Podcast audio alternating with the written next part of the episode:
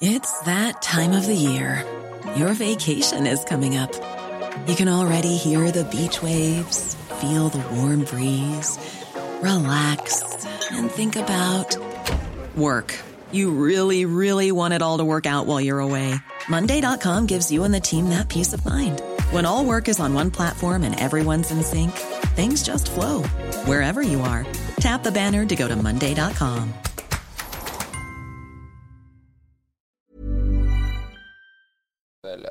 Uh, three, two, one, go. Alto Parlante, tu podcast de política. Te decimos las cosas como son. Al micrófono Pablo Marín y Arturo Aramburu. Comenzamos. Jueves 8 de octubre, felices de estar de vuelta, ya casi fin de semana y por este lado te acompaña Pablo Marín, me acompaña Arturo Aramburu en este nuevo capítulo de Alto Hiciste una pausa de suspenso. Y te acompañamos desde... Bienvenidos a todos. Desde donde sea que nos están escuchando, desde la casa, desde el coche, desde la cocina, felices de acompañarte y traerte muchísima información porque el día de hoy hay varios temitas.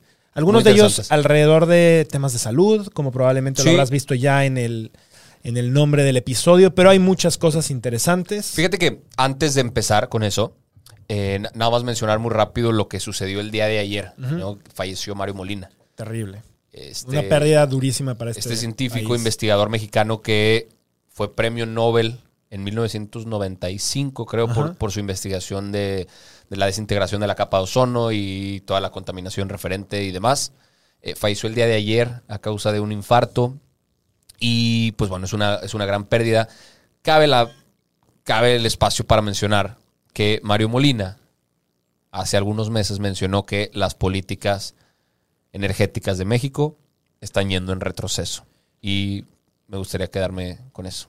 Sí, eh, yo creo que, como dices, es una pérdida irreparable para este país. El último premio Nobel con vida que quedaba en este país y dadas las condiciones de cómo se están recortando cosas, por lo menos en temas científicos, No y se lo ve que platicamos, vayamos para otro. ya lo platicamos en los programas pasados, no queremos ahondar muchísimo más en el tema de los fideicomisos, pero pues no se ve que para Claro. los científicos hay un futuro prometedor Claro. hay una fuga impresionante de eh, cerebros que, que realmente no encuentran en este país posibilidades para avanzar, para poder seguirse desarrollando. De por sí es, son de las partes como que más castigadas. Y pues bueno, o sea, yo creo que es una pérdida terrible. Seguramente un, un investigador, un científico que inspiró a miles de personas. eh, Sí. y, y yo creo que es una pérdida durísima, Ju- pero bueno, justo, descansa en paz. justo el premio Nobel de Química se lo acaban de otorgar a, a dos investigadoras, dos Sí. científicas que, que lo que hacen es estudiar la bio- biogenética, creo, la modificación biogenética. Y como tú dices, el, el futuro no se ve prometedor para las mujeres científicas ni para los hombres científicos en, en nuestro país. Ni para las artes, ni para muchísimas Porque no hay presupuesto, cosas. no Ni hay para los dinero. deportistas. ni para deportistas, ni para cinematógrafos, ni, y demás. Y otro Porque como seguramente la gente sabe, perdón, seguramente como la gente sabe, pues los fideicomisos y su eliminación sí sucedió. Y fíjate que hay, hay algo bien, bien cañón, porque ahora resulta que lo- nuestros sensibles diputados están diciendo que están preocupados por lo, justo por el, el huracán que ahora bajó de categoría, categoría Sí. 4, y bueno, ya, ya pegó en las costas y al parecer hay Pero- daños. Creo que, creo que cambió de rumbo, ¿no? Delta. O sea, pegó en, en Quintana Roo Sí. y luego subió, pero también va a volver a pegar en México por el Golfo. Ahora, hay daños irreparables, según esto, en la, Sube- Luisiana. Sube a Luisiana. Ah. Hay daños irreparables, o sea, por cosas de 150 millones de pesos en la infraestructura de la CFE y cosas del estilo. O sea, la cosa va a estar difícil. Afortunadamente, dentro de lo que se puede, Cancún es una zona económica importante para el país y en general, a diferencia de lo que pasa en Guerrero, en Chiapas, en A Oaxaca, le prestan atención. en general aceleran las cosas porque saben que tiene que haber infraestructura Claro. funcional para los turistas que llegan y que dejan una derrama económica. Eh, ya ha sido una época muy difícil para Claro. toda la zona porque subsiste del turismo que de por sí ha caído mucho, pero pues bueno, es un tema delicado y nuestros Estoy diputados que están co- cortando los fideicomisos para justamente este tipo de, de, de- de temas que pasan, ah, dicen que mandan su más sentido eh, condolencias y, y apoyo Ah. y están con ellos, pues no necesitan que estén con ellos. Para lo- esos son los fondos y los fideicomisos que. Especialmente un personaje maquiavélico que vemos por ahí. Un personaje que parece de la fuerza oscura de, de Star Wars, llamado Mario Delgado. Mario Delgado, que eh, es de Morena, es diputado federal por parte de Morena, encabeza la, La bancada. la bancada de Morena en, el- en la Cámara y está buscando la presidencia del partido. Y es justamente de los impulsores de esta eliminación de los fideicomisos, ¿no? Tú me enseñaste Sí. un, un- fragmento de una, investigadora. una investigadora encarándolo Sí. y diciéndole, representa. Es más, hay que ponérselos por acá y se los ponemos. sino también todos los del CONACYT. Tenemos pronunciamientos de los directores de los 26 centros, de los 12 sindicatos, de la UNAM, de la Academia de Ciencias, de universidades privadas. Todo el sector científico está en contra de que desaparezcan los fideicomisos, que son la única manera que tenemos de hacer proyectos multianuales y también de conseguir financiamiento externo que viene del Banco Mundial, que viene del PNUD, que viene de la Unión Europea para llevar a cabo investigaciones. Hoy el Sinvestab tiene 19 proyectos sobre el COVID y no va a tener cómo continuar, se van a ver parados. En el CIDE tenemos más de cinco, también viendo los efectos socioeconómicos eh, y políticos de la pandemia y nos van a detener todos estos proyectos. ¿Por qué? Porque quieren la lana y quieren el control. Eso no puede ser, es una irresponsabilidad mayúscula. ¿Cómo en medio de la pandemia dejan a México sin ciencia? Me parece verdaderamente descabellado. Y nos dicen que nos van a dar los recursos. Los recursos sí, ¿y cómo los vamos a administrar mu- multianualmente? No se pueden hacer estos experimentos, ¿no? Con el presupuesto de enero a diciembre. Eso no nos va a servir de nada.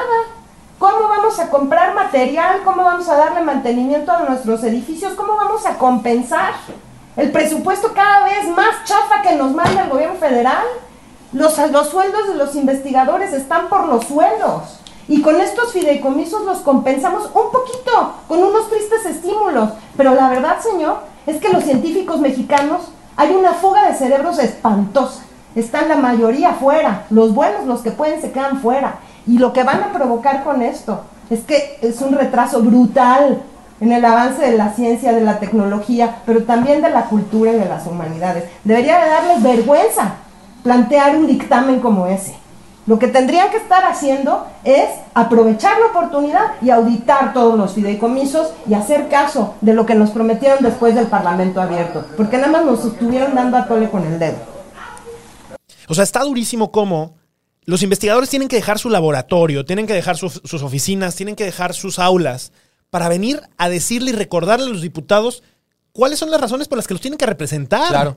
O sea, ¿cómo, es- cómo es posible que se abandone la ciencia, las artes, los deportes, a, a- a- a los periodistas? O sea, y, y la cara de Mario Delgado, los que lo están viendo en YouTube verán la cara de Mario Delgado como diciendo, no, o sea, tengo orejas Perdón, de pero pescado. me vale O madre. sea, Sí. soy de palo, no te escucho, Sí. me vale gorro.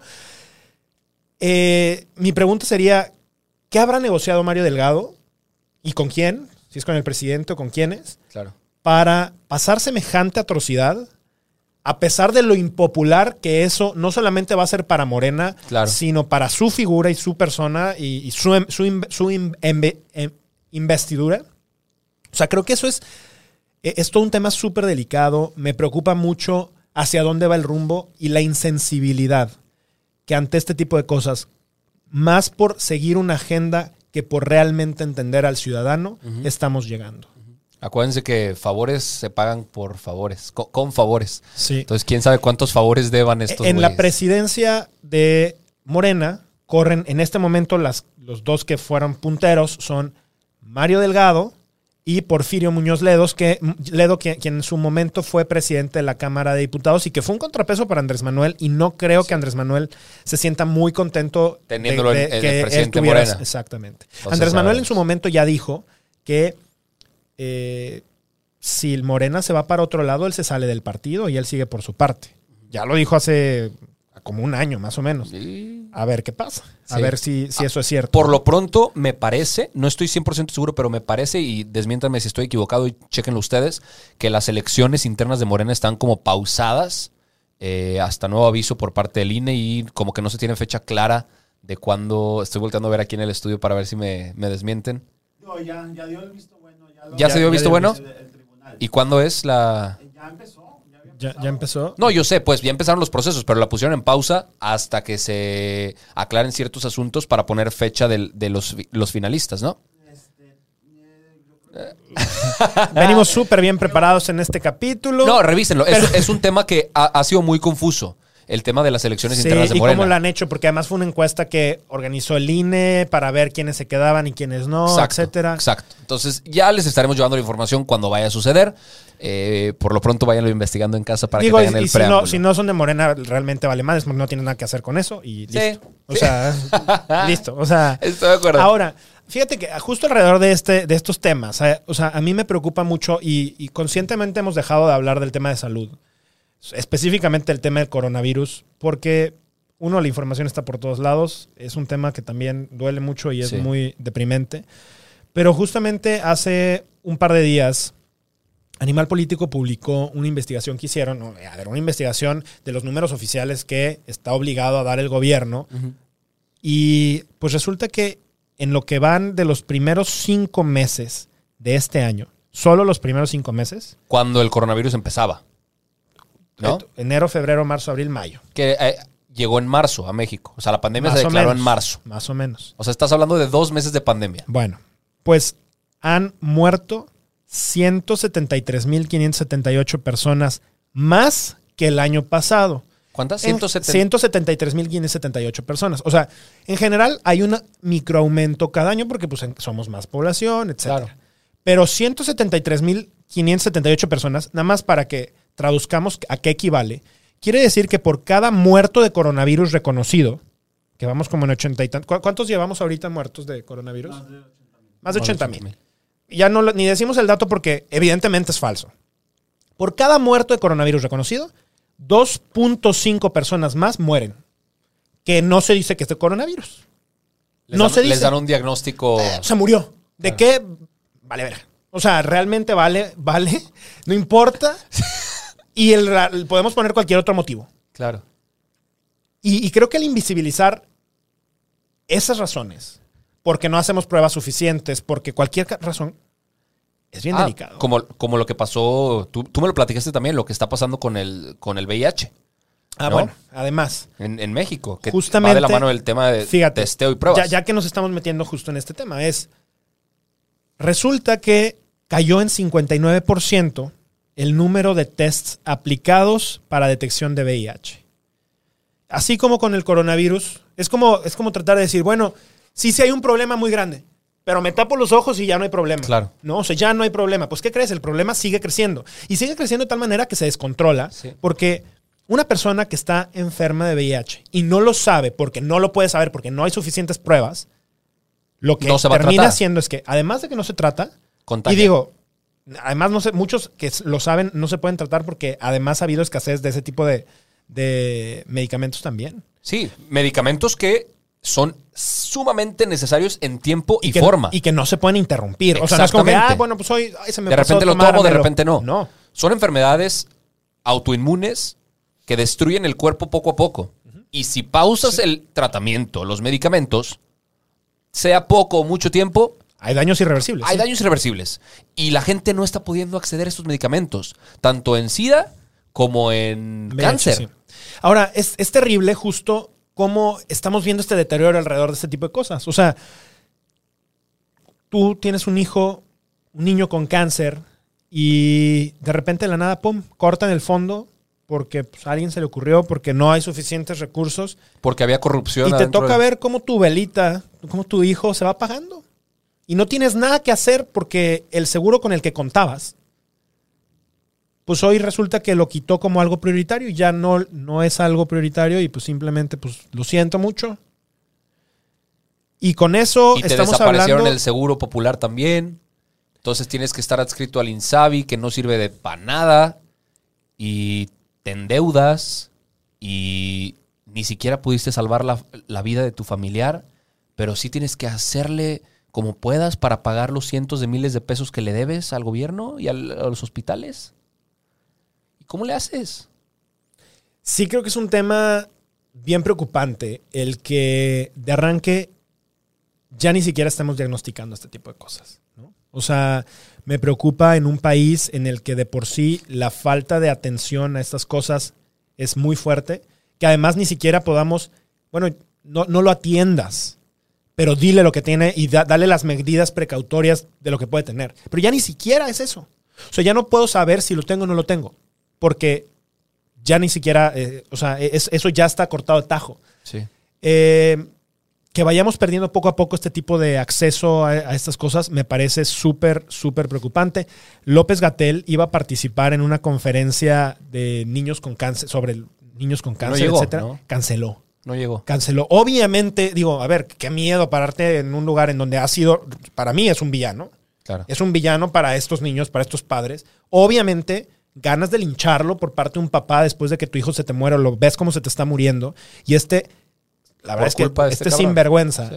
se va a parar y va a decir que todo está bien. Claro. Porque así es como le ha hecho. O sea, ha sido, lo platicamos en la mañana, ha sido extraordinario vendiendo la imagen de que todo está bajo control. De un, que intelectual. Sí. o pseudo sea, intelectual, ¿no? Con respuestas súper ambiguas o muy estúpidas, pero de repente alimentándolas con argumentos medio creíbles y con números mintiendo y modificándolos. Y ahí ha permanecido. Yo creo que, yo creo que ese güey. Sé que, sé que a ti no te gusta que me refiera así a, a los funcionarios públicos que le diga güey o tal, pero ese funcionario. a este cuate lo van a terminar fundiendo y va a ser el sacrificado por parte de la administración cuando explote el tema, cuando ya colapse y cuando ya no haya más que hacer, el sacrificado va a ser él. Claro, claro, lo, lo han convertido hasta cierto punto en un, El pedo, en un héroe. el pedo es que ahorita, mira, estamos hablando de un tema de salud. Si quieres politizar el tema de corrupción, politízalo. Si quieres politizar el tema de las refinerías y medio ambiente, politízalo un ratito. Si quieres politizar el tema de los recursos y el presupuesto, politízalo.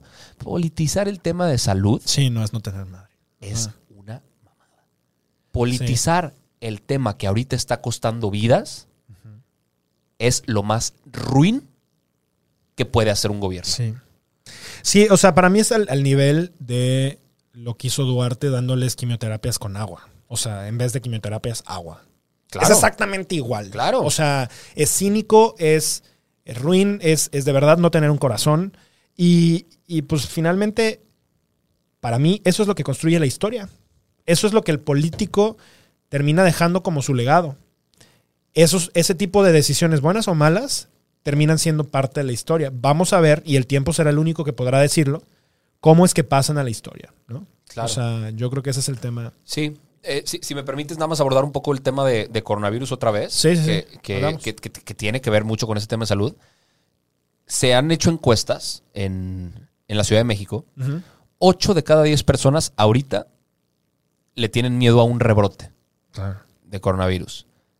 Me pregunto yo, de esas 8 de cada 10 personas que le tienen miedo al rebrote, ¿cuántas se estarán cuidando para que no se dé ese rebrote? Claro. Porque pues qué estupidez decir, no mames, viene un segundo brote de coronavirus, va a estar más fuerte, nos va a pegar más duro, se va a mezclar con la influenza, con los tiempos de frío y quién sabe qué pueda pasar. Ah, pero déjame, me voy a, a una fiesta con mis amigos. Sí. El ¿No? 15 de septiembre, ¿no? Pum. Qué tremenda estupidez. El otro día platicabas, ¿no? O sea, pasó en, en París. Están ahorita volviendo a tomar medidas en donde están mandando a la gente a la casa justo por eh, un segundo Claro. ¿no? Du- durísimo. En, En Europa, Europa. Ujú. en París más fuerte que, que en otros lados. Eh, pero sí, ahorita el, el- el- el tema de salud, fíjate que qué lamentable que tenga que seguir siendo noticia. Sí. Fíjense allá en casa en qué grado de país vivimos en el que ni siquiera podemos subsanar las necesidades tan básicas Elementales. y elementales como lo es salud y alimentación. Sí. Fíjense dónde está el nivel de discusión de nuestro gobierno. Por Y- el piso. Y como si eso fue, no fuera suficiente, hay muchos otros problemas. O sea, y el tema de. eh, hablamos del tema del agua en Chihuahua. Claro. Cómo estaba habiendo todo un tema alrededor de eso. Bueno, pues la gente está desesperada porque el agua constituye sus plantíos, su supervivencia y muchísimas otras cosas. Y no hay una posición clara del gobierno para atender qué va a pasar cuando vengan los momentos de sequías y qué va a pasar con todo el agua que se está dando a Estados, a Estados Unidos a través de la presa. Ya hablamos de esto en otro capítulo, no voy a ahondar.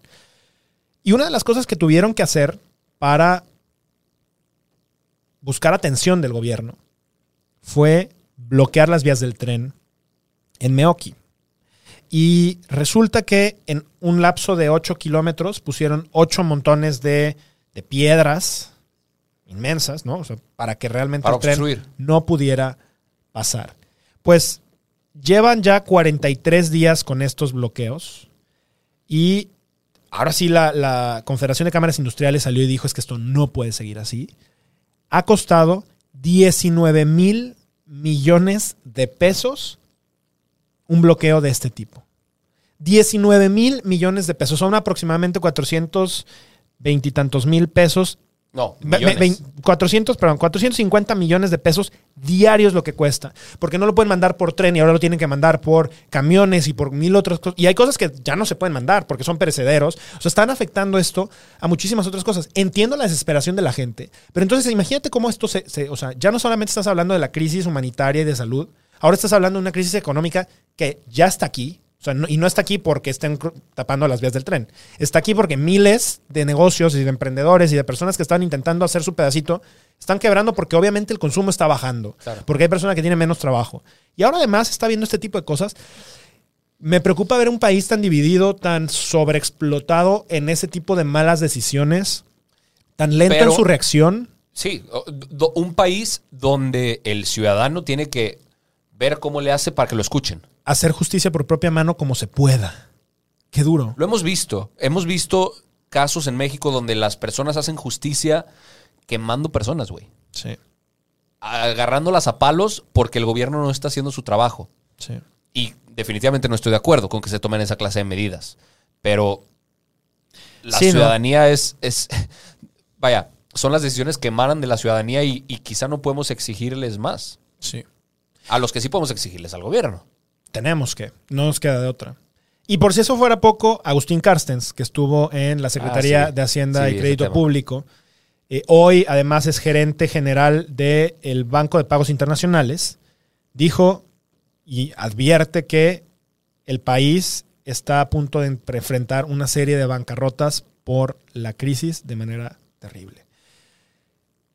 ¿Qué pasa? Seguramente cuando- Andrés Manuel va a decir sí, pero es que él es parte de la mafia del poder y por eso estuvo en los gobiernos anteriores, bla, bla, bla. Mira, a mí me parece, y, y además eh, lo he tenido la oportunidad de conocerlo en persona, creo que es una persona que es un profesional en el tema, independientemente del partido, porque ha estado Claro. con dos partidos al menos que han estado en el poder, profesional y creo, creo mucho en su palabra, en, en- Sí. en lo- en su conocimiento, creo que es alguien que sabe del tema y no por eso, no por nada está en donde está y ha Claro. estado en los puestos más fuertes a nivel mundial en estos temas. Eh, es muy preocupante y ojalá que estuviéramos viendo un- un- una nueva postura por parte del gobierno. Somos, otra vez, somos de los pocos países, si no es que el único país en el mundo, creo que es el único país en el mundo, que no se han tomado medidas para rescatar la economía. No se han o sea, no se ha movido un dedo para buscar reincentivar que los negocios no truenen. Y esto termina siendo un tema que cuando truene, se cae y se cae en serio. Y Porque no se sin levanta. trabajo viene la inseguridad. Claro. Y con inseguridad, pues pierdes paz para todo. Oye, si me dejas, antes de que se nos termine el tiempo, hab- hablar de un tema muy rápido que, que quizá no le hemos prestado atención. Y no sé si se vaya a hablar mucho esto en los medios o en redes sociales, pero es, es importante mencionarlo. Ayer hubo una votación en la ONU. Eh, claro. que era justamente para que se continuaran las investigaciones por violaciones a los derechos humanos en Venezuela. Casos que todos hemos escuchado. Y que ha habido muchísimos. Ha habido muchísimos. Y se requiere muchísima investigación de, de estos casos. Pues resulta que México dijo, pues güey, yo, yo no quiero votar ni a favor ni en contra, me abstengo de votar. Hagamos un recuento muy rápido de los países que se abstienen, güey. Junto con México. Junto con México. Togo, Sudán, Somalia, Senegal, Qatar, Camerún, Burkina Faso, Bangladesh, Bahrein, Angola, Congo, México, Libia, India. Si te fijas en los que votan a favor, Argentina, Australia, Austria, Brasil, Bulgaria, Chile, República Checa, Japón. Italia, España, Uruguay, Ucrania, Corea, Polonia. Güey, ¿de qué lado de la historia estamos decidiendo quedar? Y ya vi muchos argumentos de gente diciendo...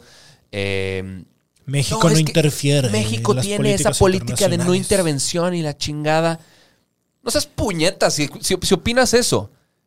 Eres un cómplice de las violaciones a derechos humanos y te están dando un atolazo con el dedo. Porque si no quieres intervenir, entonces ¿para qué coños estás en esas votaciones? No, yo creo que algo que es muy importante dejar muy en claro, muy en claro, es que antes que parte de un país, eres ser humano. Y la humanidad no se pone a discusión. O sea, no, no es cuestión de qué país eres y la intervención. Cuando tú veas un atropello a los derechos humanos, sea donde sea, tienes derecho, simplemente por dignidad humana básica y elemental, de tomar partida y hacer todo lo que esté de tu lado y a tu alcance para que eso no suceda más. Sin tibieza. Creo que eso es bien importante y, y- y lo hemos platicado nosotros en corto muchas veces. De repente creo que confundimos el no intervenir con tibieza y con no participar. Es más peligroso el ser tibio, el no participar y el no tener y tomar una postura ante cosas tan elementales como xenofobia, como cualquier cantidad de atrocidades a derechos elementales humanos, como Claro. ser el que los está cometiendo, ¿no? Claro. Vi una imagen que tú compartiste que decía, ay, no, no, no estamos de acuerdo en todo, pero podemos seguir siendo amigos. Y le contestaba, pues claro, cabrón, pero en, en toppings de pizza, güey, no en racismo. Exacto, sí. No, no es lo mismo. Es- no podemos no estar de acuerdo en toppings, ¿no? Pero no me vengas a hablar que no estamos de acuerdo en de- que las mujeres no puedan votar, güey. Claro. No me vengas a hablar de, o sea, cosas, Claro. las cosas en serio, no se trata de estar o no de acuerdo. Claro. Se trata de tomar acción y ser congruente porque la vida eso necesita. Señores, esto fue todo por el programa de hoy. Muchísimas gracias. Síganos, por favor, en altoparlante.podcast. Arturo Aramburu, Pablo Marsk. Felices de llegar hasta sus oídos y hasta su casa. Que tengan bonito fin de semana y nos vemos el próximo lunes. Chao. Esto es todo por hoy, pero sin llorar. Estaremos de vuelta cada lunes y jueves en todas las plataformas. Si crees que alguien necesita entender las cosas como son, compártele este capítulo. Nos vemos. When you make decisions for your company, you look for the no brainers. If you have a lot of mailing to do, stamps.com is the ultimate no brainer. Use the stamps.com mobile app to mail everything you need to keep your business running with up to 89% off USPS and UPS. Make the same no brainer decision as over 1 million other businesses with stamps.com. Use code PROGRAM for a special offer. That's stamps.com code PROGRAM.